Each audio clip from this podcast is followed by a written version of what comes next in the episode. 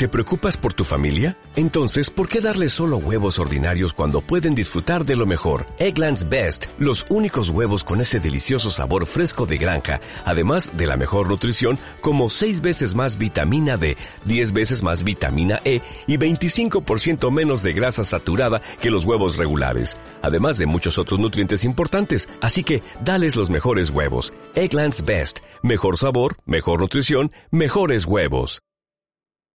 Bienvenidos a Estación Termini.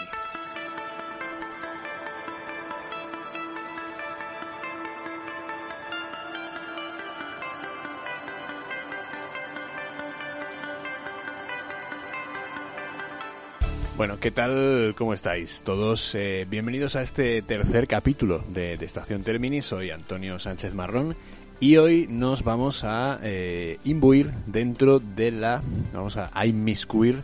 dentro de uno de esos directores eh, que quedan para, el recuerdo, cuyas películas quedan para el recuerdo, sin duda por lo que a mí respecta, por lo especiales que son y por la manera que mm, ha tenido este, este cineasta de descubrirnos o descubrirme también en este caso, ya que este programa pretende ser algo más personal de búsqueda de aquello con lo que reconciliarme, aquello que que en cierto momento vi de una manera y hoy de repente veo de otra completamente distinta. Eh, me refiero al poder de la comedia de este director francés del que nos ocupamos, eh, del que nos ocupamos hoy y que para mí constituye uno de los grandes nombres de la comedia a nivel continental, a nivel europeo y del que han bebido fuentes posteriores a la hora de trasladar sus eh, sketches, la manera en la que interpretan y ven la vida y además las relaciones con todo aquello que les rodea, incluyendo por supuesto el entorno en constante movimiento. Hoy vamos a hablar de Jacques Tati.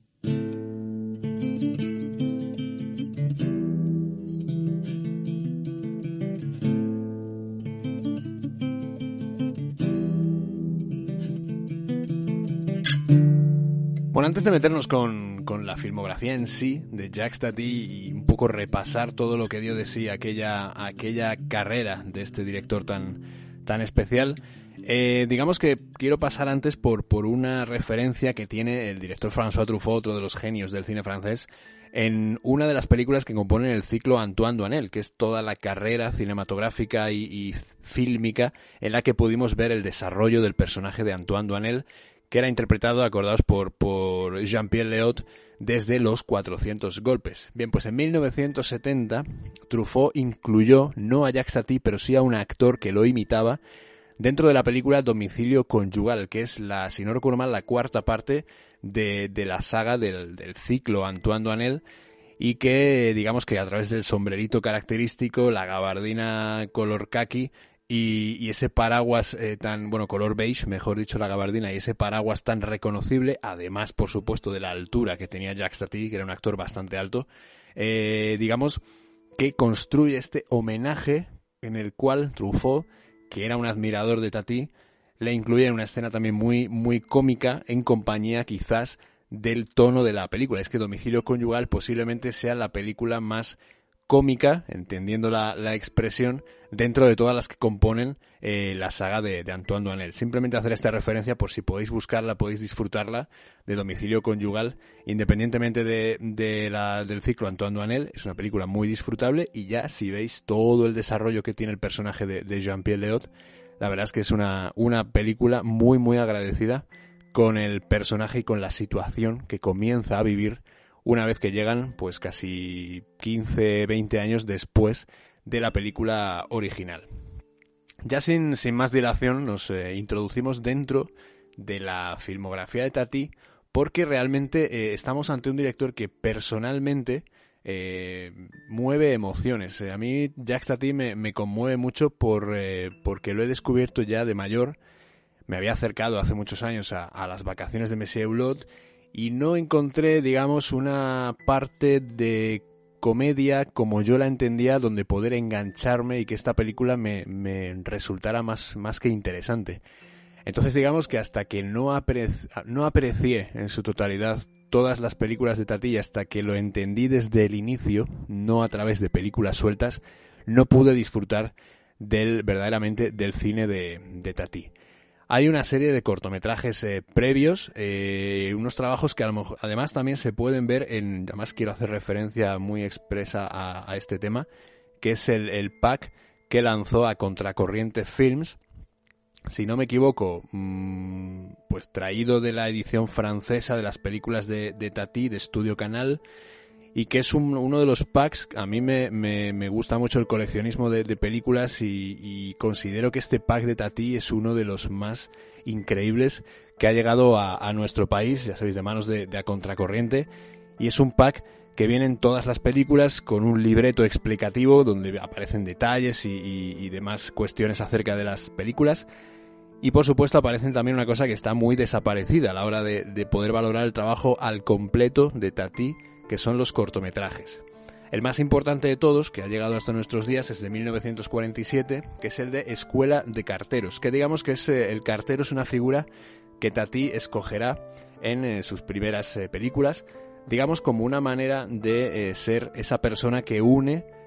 une ciudades, une personas, une mercancías, une mensajes, une carreteras, digamos es el que va con su bicicleta y su bolso yendo de un sitio para otro, trasladando noticias, trasladando buenas o malas eh, noticias, da igual. El caso es que las traslada. Es la persona que conecta los sitios que de otra manera sería imposible que tuvieran relación entre, entre sí. Y esto es algo que a, que a Tati en sus primeras películas, eh, sobre todo en, Día de Fiesta y en Escuela de Carteros, le hace bastante, bastante homenaje, eh, sobre todo teniendo en cuenta que, que Día de Fiesta, que es la primera película, que primer largometraje, mejor dicho, 81 minutitos, digamos que es la primera película en la que nosotros vemos realmente desarrollar esas ideas previas que Tati tenía sobre este, este aspecto en, en concreto. Si nos metemos en Día de Fiesta, que es la primera, el primer largometraje, Jude de Fête, de 1949, nos encontramos con un Jacques Tati que parece ya en, plena en plenas facultades, ya es consciente de que está haciendo algo que puede llegar a ser grande y digamos que nos introduce dentro de la vida rural de estos pueblos que a priori eh, tienen mucho en común con estos esta, esta manera de entender la vida rural a la, española, también a la francesa, estos pueblos que las visten, se engalanan cuando llegan eh, los días grandes y que digamos que que sirve un poco como, como repaso a toda esa tradición de comedias rurales que luego mm, terminarán por triunfar en Francia o en Italia, por ejemplo, siendo un género prácticamente en, en sí mismo. Como hemos dicho, el diálogo que se establece entre Escuela de Carteros y, Día de Fiesta es, más que, que, manifiesto. Digamos que hay una sinergia, una simbiosis entre las dos películas y uno es la escuela del desarrollo de la otra. Entonces digamos que en este universo cinematográfico que Jack Stati eh, coincide o hace coincidir en estas dos películas, eh, digamos que es cuando él entrega un primer material con el que podemos acercarnos realmente a lo que él quiere contarnos. Día de Fiesta, en su origen, fue rodada en color, es decir, Jack Stati tenía mucho interés en rodar esta, esta película con, color. Para él, eh, digamos que tenía que tener eh, todo el cromatismo posible para mostrar toda esa alegría de los días de fiesta en los pueblos, en la vida, en la vida rural, que bueno, no sé si entendía que era, que era grisácea o, que digamos que el paso del tiempo eh, se marcaba en función de los días en los que los pueblos se engalanaban. Entonces digamos que, tiene un gran éxito en, Francia, digamos, eh, obtiene pues algún que otro premio que le permite también ser una de las películas más a tener en cuenta en, aquella época. Y digamos que aunque la rueda en color, el carácter experimental, digamos, del, del Thomson Color, que es el sistema que, utiliza, que, perdón, hizo que, el positivado fuera muy caro y tuviera que trasladar el negativo a un blanco y negro. Entonces digamos que no se pudo hacer una copia en color y no podemos ver una copia en color. Ya os digo, en el pack de, de A Contracorriente, si no me equivoco, está la copia en color, pero no se pudo ver en una copia cromática hasta el año 1995, que quieras que no es eh, bastante lejos queda de la fecha original de su, de su estreno. De todas maneras, eh, es una película que la veas en blanco y negro, la veas en comedia, tiene una cantidad de detalles y una cantidad de, de humor dentro de unas escenas que nos pueden parecer muy slapstick, muy rodadas como haciendo comedia de esto de movimientos rápidos y ágiles donde cosas se caen y alguien recibe un tortazo de un poste de la luz y donde la bicicleta, el cartero sufre un accidente yendo de pueblo a pueblo porque de repente pierde el control y se mete en un charco y tiene que ir corriendo para intentar no caerse. Entonces digamos que es una película muy, muy alocada con bastantes eh, trazos de, de biografía. Digamos que el plano del niño que corre detrás del camión que se aleja, que porta los restos de la feria que acaba de, de acabar o bien que acaba de, llegar, porque digamos que si un niño ve el camión con los caballitos de la feria que está llegando a su pueblo, sale a correr detrás de él porque ya viene la feria y el efecto contrario, si nosotros vemos ese camión, que es lo que Tati también nos hace, nos hace ver, ese camión con esos caballitos de la feria que se va alejando, pues evidentemente, digamos que es ese querer que la alegría que durante esos días nos ha acompañado, pues no se marche. Entonces digamos que a Tati le pudo, digamos, la, la producción y el choque con la tecnología y con la economía. Rodarla en color eh, fue una de sus eh, virtudes, pero el poder positivarla a color y o sea perdón poder proyectarla a color fue lo que el coste económico que eso suponía fue lo que impidió que se cumpliese ese deseo de Tati y tuviese que proyectarse en, en blanco y negro si seguimos un poquito más hacia, hacia adelante, es decir, eh, nos vamos hasta el año 1953, nos encontramos con el primer éxito de Jacques Tati, que es Las vacaciones de Monsieur Hulot. Rodada en el año 53, como os digo, digamos que es la primera vez que aparece el personaje de Monsieur Hulot, que digamos que es el personaje que le va a dar la fama a, a, Tati, la fama y por supuesto un abanico económico bastante más amplio para poder llevar a cabo todos los proyectos que luego os vamos a, os voy a contar. Em, digamos que Tati, con esta película ya eh, introduce a un arquetipo, ese señor eh, solitario que no tiene aparentemente ganas de relacionarse con otra gente y lo que va es a su aire eh, viviendo aventuras absolutamente delirantes en medio de un balneario de la costa atlántica. Esta película fue nominada al Oscar a Mejor Historia, Mejor Guión y estuvo también, fue candidata en el Festival de Cannes a la Palma de Oro, con lo cual fue una película que sí que tuvo bastante predicamento y sí que se pudo ver a lo largo de, del mundo en cuestión de exhibición. Digamos que mm, vuelve a rodar la película utilizándoles el mismo esquema o prácticamente el mismo esquema que su, que su predecesora. Eh, vuelve a poner de manifiesto, gracias a, a que para convocar al caos no hace falta más que voluntad y un ser con muy buenas intenciones, aunque con poca maña, digamos, para desenvolverse en su día a día. En esta primera etapa de su filmografía, que rueda, recordemos, en un blanco y negro que Tati no deseaba,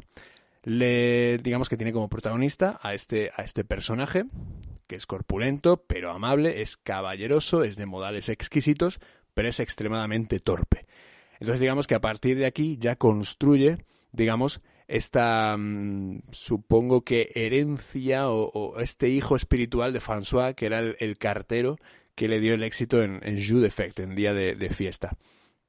Digamos que, que, en todo este en todo este lugar, además de la, de la torpeza de nuestro protagonista, tenemos a nuestros secundarios que a su vez interaccionan con la torpeza y definen algo que, pues, por ejemplo, se me viene a la cabeza esa frase de Jeff Goldblum en Parque Jurásico, que era la definición del caos, ¿no? Lo que él entendía que era el caos, que era la imprevisibilidad en sistemas complejos, ¿no? A partir de ahí, cuando le ponía, acordaos, la gotita de agua a Laura Dern y le iba explicando que la mariposa bate las alas, eh, en Nueva York de repente se pone a llover, pues en este momento es cuando las vacaciones de Messier Hulot hace honor a todo lo que es la teoría del caos. Eh, Tati encuadra sus dos primeras películas en un 1.37 que es canónico, que es un 1.37 de manual, un formato de pantalla de manual, acoplando a su, a su, visión indudablemente amplia. Él tiene una visión muchísimo más eh, amplia. Eh, digamos que aquí lo constriñe, lo, lo encuadra, digamos, en un, en un determinado cuadro y se las arregla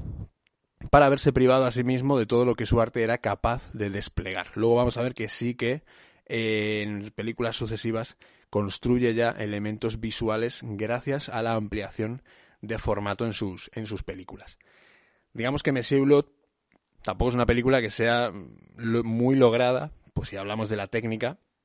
lo que sí es verdad que pasará en películas sucesivas, pero sí que es verdad que es eh, la película que lo eh, eleva a los altares de la comedia francesa,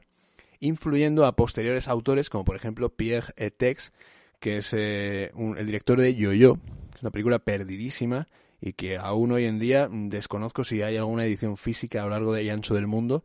pero es una, una comedia deliciosa que yo tuve una ocasión de ver hace muchísimos años por, por televisión. Y luego también, por supuesto, Louis de Funes, que digamos que son dos maneras de entender el, cine y la comedia en Francia de una manera absolutamente eh, magistral. Secuencias como la de los fuegos artificiales, la partida de tenis o la mágica y la mágica por simple escena inicial, donde se requiere además la, una cosa que es muy interesante, que es la complicidad del espectador, serán absolutas claves para entender por qué esta película se encuentra entre las más apreciadas del cine de Jacques Tati. Digamos que un poco más atrás, un poco más adelante en el tiempo, perdón, un poco más eh, adelante, eh, habrá que esperar eh, cinco años aproximadamente para volver a saber de Tati. Y es que es en 1958 cuando el cineasta francés decide realizar la mayor inversión de su vida, que a la postre también acabaría transformándose en su condenación. Hablamos de mi tío.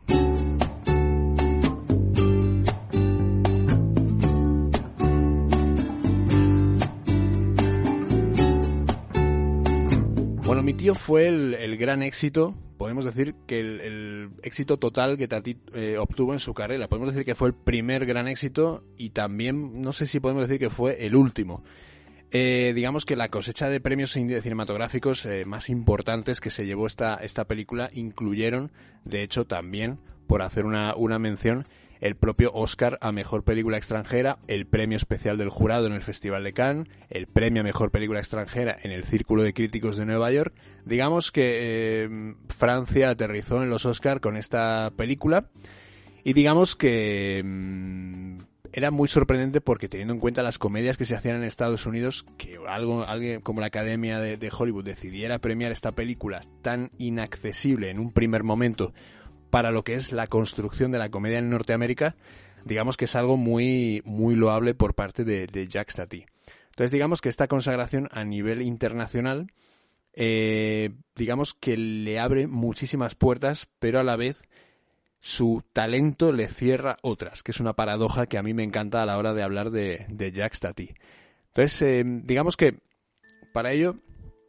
Tati construye además un París alejado de, todo glamour. Para él eh, la, visión que tiene de, París es completamente distinta a todos esos planos de los Campos Elíseos, de la, Torre Eiffel, del Arco de Triunfo, etcétera. Eh, y nos va hasta, mm, nos lleva hasta los barrios bajos, hasta los barrios de las afueras, hasta la periferia. Un lugar donde los puestos de venta ambulante están en lugares inaccesibles, a los que acuden niños con cuatro o cinco monedas para divertirse el rato en que no están en la escuela ni en manos de sus progenitores. Y digamos que hay cuatro construcciones que convierten mi tío no solamente en una película sobre la pompa y la circunstancia de la burguesía francesa, sino en un tratado de arquitectura edificado en las bases eh, de las clases sociales. Digamos que el edificio donde vive Monsieur Blot, que, es magnífico, laberínticamente hablando es, es magnífico, Em, el edificio donde vive él, la vivienda de los Arpel, que es una casa hecha exclusivamente para ser contemplada. Si os fijáis y, si recordáis aquella casa, eh, es maravillosa, donde la vida además es una complicación más. Eso es una cosa que, que llama poderosamente la atención. La fábrica, la escuela, eh, además, la fábrica y la escuela están identificadas ambas con la misma tipografía, como queriendo eh, hablar de una industrialización de la infancia que, es, es, un mensaje terrible pero a la vez certerísimo. El restaurante donde el matrimonio Agpel acudirá a cenar a solas, digamos que será el símbolo de esa nueva identidad social de la que huimos nosotros como espectadores en ese viaje que nos propone Monsieur Blot junto a su, a su sobrino. Porque hay que decir que aquí vuelve a aparecer eh, Monsieur Blot. Digamos que es esta secuela, digamos, la segunda parte de las vivencias de Monsieur Blot. En la primera, él iba solo al balneario aquel de la costa atlántica donde se desataba el caos absoluto. Y aquí nos acompaña nuestro, nuestro personaje en compañía también de su sobrino y conocemos a parte de la familia. Digamos que la casa escudriña la, noche, eh, a sus habitantes, Ulot serpentea su edificio en busca del momento en el que fastidiar al pájaro enjaulado del piso inferior, el pez, que escupe agua solamente para que lo contemplen las visitas en casa de los Agpel, el jardín en eh, cuyo orden no cabe ser desafiado de ninguna manera, pues su perfección, ya os digo, caería eh, en manos víctima del caos que representa ese caos, digamos, eh, humorístico que representa Monsieur el caos torpe. Entonces digamos que, nueve años después de, de, mi tío, nos podemos trasladar, digamos, a una exposición aún mayor de todo el concepto, no solamente del concepto de, de, París como una ciudad completamente distinta, como lo veían otros directores, como la veían a la capital francesa, otros directores de la época, y para ello construye eh, durante un trienio y 17 millones de francos, construye Tativille, que digamos que Tativille es un, como un parque temático hecho a la manera de Tati. Es el París imaginario para el que el director iba a dedicar el resto de sus días a la hora de conseguir la película definitiva que aunara todo su pensamiento acerca del futuro que se nos venía encima. Estamos hablando de una película que para mí es una obra maestra del cine, además indiscutible, que es eh, Playtime, rodada en 1967. ¿Por qué hablo de que eh, de la necesidad de nombrarla y de recordarla? Más allá de mi tío, que a mí es una película que me gusta y me entretiene mucho, pero yo creo que Playtime es el desarrollo de toda la idea que tenía Tati alrededor, no solamente del contexto que le rodeaba, sino además de todo lo que creía en lo que se iba a convertir todos los sitios, lugares, momentos, personas que contemplaba a su alrededor. Entonces digamos que en una cuestión, en cuestión del lenguaje cinematográfico y del lenguaje cinematográfico, perdón, y yéndonos hacia una estructura pendientes de la narrativa de la comedia que hace en esta película, la película eh, en sí se explaya en mostrar un presente futuro plagado de grises anticipándose al uso del inglés en la vida cotidiana, un inglés que, como comprobaremos, tampoco habla mucha gente y pese a que se intenta hablar eh, un personaje de la peli, tampoco os quiero desvelar mucho más, intenta hablar en inglés, el resto no lo entienden. Donde los vehículos en las grandes ciudades parecen moverse con coreografías que emulan a los grandes ballets rusos o en que las personas son convertidas en individuos que gestionan el movimiento urbano pues con la misma sensación de insignificancia entre ellos. La película contiene un sinfín de magistrales puntos de fuga. Eh, son planos que Tati detiene para que el espectador pueda contemplar aquello que está sucediendo en hasta tres o cuatro lugares de la misma escena, saboreando y haciéndonos saborear a nosotros como espectadores lo que un director de cine con plena libertad es capaz de hacer. Esta película estuvo producida por él, todo Tativille está producido y construido por él, y digamos que aquí dilapidó toda su fortuna pero a cambio de dejarnos, delegarnos a los, a los cinéfilos, a los espectadores, a, los, eh, a las futuras generaciones, una película absolutamente reflexiva en torno al, al mundo moderno que comenzaba a abrirse puertas de manera feroz. También en Playtime hay una escena que a mí particularmente me fascina, que es la del restaurante. Es una secuencia larguísima, bueno, es una secuencia, es una película casi en sí misma dentro de otra película y es la escena del restaurante, eh, digamos que eh, esa manía que existe aún hoy de abrir centros eh, comerciales, museos, estaciones, lugares con alta concentración de público cuando evidentemente la construcción no está preparada. Entonces hay firmes amenazas para la seguridad, pero sin embargo por hacer dinero o por tenerlo abierto cuanto antes, esos lugares se abren. Y digamos que este caos, otra vez vuelve a aparecer la palabra, la palabra caos, se convierte en este caso en la pieza fundamental para la comedia humana. En este caso, digamos que 45 minutos de metraje de Playtime están dedicados a una secuencia que yo creo que tiene muchos puntos en común con, la que propone Blake Edwards en el, en el Guateque en el año 1968, si no habéis visto la película de, Edwards, eh, de un año después de Playtime, protagonizada por Peter Sellers pues la verdad es que este, os la recomiendo vivamente, sobre todo porque es otra manifestación del caos absolutamente em, demencial. Entonces digamos que si salimos, ya os digo, Playtime para mí es la obra maestra de Tati, os la recomiendo con muchísima viveza, porque además vais a, si le dais toda la paciencia que necesita y os metéis dentro y mm, no hace falta que paréis las escenas de la, de la película, sino que simplemente él, ya está tío, os las va a detener para que vosotros os entretengáis en ir mirando en cada esquina del cuadro a ver qué es lo que hay, ese personaje que está saliendo, eh, por qué todos son seres extremadamente grisáceos, quién está detrás de, de, esta mm, puerta, por qué esa persona lleva ese paraguas y todo va a dar tiempo a verlo en esta película que bien, bien que es larga, la verdad, porque es una película de una duración bastante extensa, son 130 minutos, si no recuerdo mal, pues eh, digamos que se disfruta, no, me, perdón, 155 minutos, dos horas y media,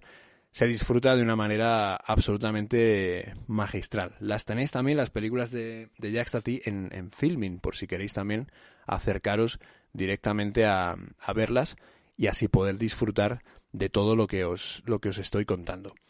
Entonces digamos que Playtime supuso una, una ruina para Jack Stati que ya no pudo, digamos, eh, superar porque, digamos, que se empezó a complicar, digamos, eh, bastante. Eh, se metió en una especie de secuela, que será la última ya, la aparición de, de Messier Blood, todo lo cosechado en la, en la película anterior, con brillantes homenajes a lo que el cineasta francés entendía que era la comedia para él, queda desdibujado por completo ya en Traffic, que es la en Tráfico, que es la película que rueda en 1971. Y aunque la película resulta por momentos, aunque escasos, divertida, puede permanecer eh, lejano y abismal el recuerdo y la odiosa comparación con su predecesora, donde Playtime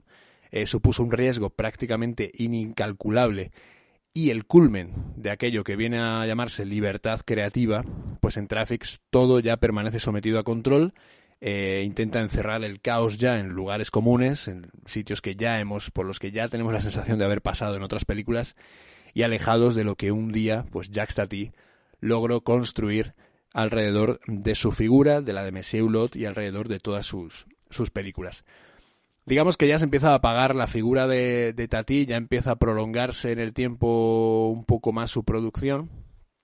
Bueno, miento, solo tarda tres años en hacer la siguiente película, pero digamos que ya el ánimo empieza a ser, empieza a ser otro. Ya aquí empieza, digamos, a tener bastantes eh, problemas económicos y, digamos que mm, la última película de, de, Tati, por lo menos el último largometraje de, de Tati producido para, para televisión, ese Parade, que se tradujo en España como Zafarrancho en el circo, casi nada el, título, evoca los tiempos en, el que, en los que Jack Stati, él vuelve otra vez a, bueno, vuelve a hacer memoria acerca de su, de su infancia, de su juventud, de sus comienzos en el espectáculo, y digamos que, que la pantomima, el circo, el entretenimiento bajo la carpa, la plasticidad de los movimientos de, de Tati, que en esta película además interpreta al maestro de ceremonias de este, de este circo, eh, digamos, además es como la grabación de un espectáculo en el que se hibridan deporte, folclore, diversión y donde ya todo es eh, recordar tiempos, eh, tiempos pasados, tiempos mejores, antes incluso de haber invertido eh, casi, o bueno, la práctica totalidad de su fortuna en hacer sus últimas películas se rueda, eh, Pared, Zafarrancho en el circo, se rueda con, con, un equipo sueco, prácticamente como favor personal. Desconozco, creo, bueno, creo que sí, pero desconozco a ciencia cierta si fue Ingmar Bergman quien ayudó a Tati a llevar a cabo esta, esta película, porque realmente eh, el operador Gunnar Fischer, también era uno de los que trabajaron con, con, con le ayudó, parte del equipo sueco, eh, estaba capitaneado por, por Fischer, y rodaron esta, esta película digamos, para ser ya el último largometraje de, de Tati. Era la última ocasión que tendríamos de, de, verle, de disfrutar de su expresividad corporal, de cómo con tan poco fue capaz de dirigir la mirada donde él quiso y, para que disfrutáramos de sus, de sus propuestas. Eh, digamos que al final,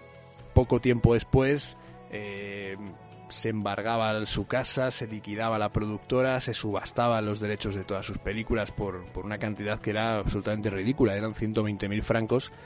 y digamos que ya con esto eh, terminaron de sepultar eh, al, a Jacques Tati, al gran director francés que moriría de una trombosis pulmonar el 4 de noviembre de 1982 a los 75 años. Hay un detalle muy bonito, a mí una historia muy bonita de, este final, digamos, de, carrera,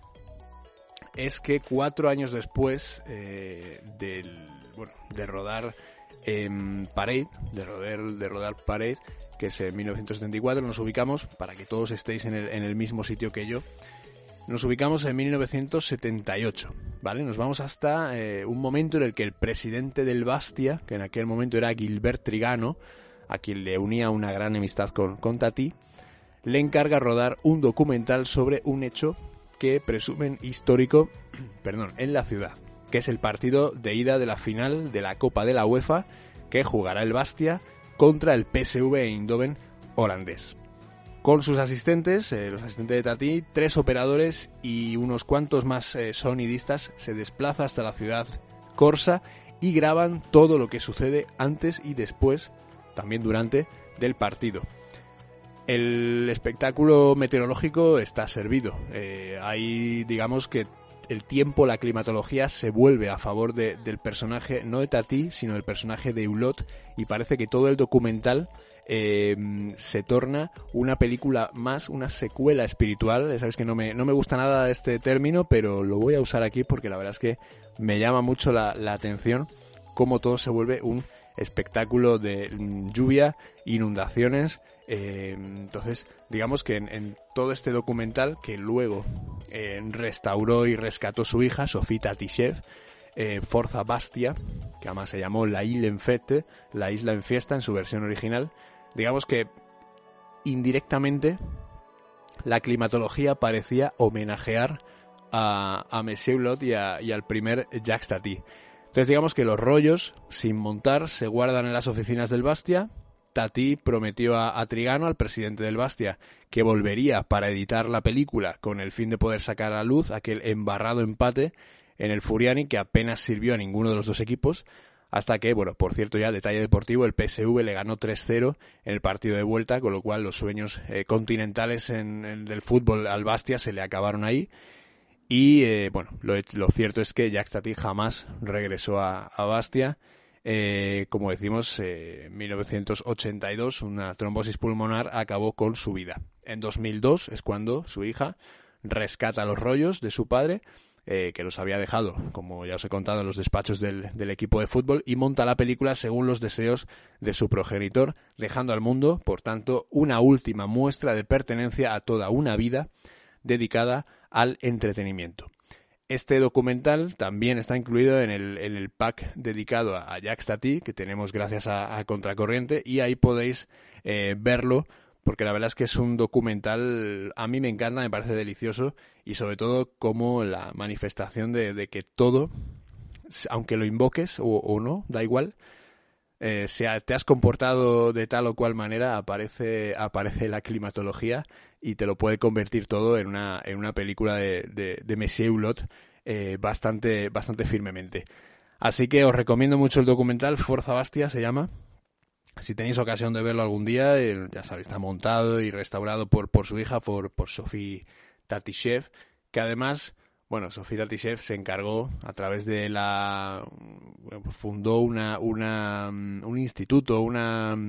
digamos, una, un, sí, un laboratorio donde poder investigar todos los, eh, digamos, las películas de su padre y poder conservarlas de alguna manera y restaurarlas porque algunas estaban, eh, pues, víctimas del tiempo, evidentemente, pues estaban dañadas y siempre se preocupó de tener un poco la, digamos, la idea de mantenerlas y legarlas a todos los cinéfilos. Sofía Tatishev, que murió el 27 de octubre del 2001 y que, por tanto, ya, evidentemente, eh, su legado, el de Tati, al completo, está, está cerrado. Bien, pues hasta aquí. Espero haberos recomendado. Hemos hecho un repaso muy, muy general por las eh, películas de, Tati, pero yo creo que, bueno, espero haberos eh, ayudado a,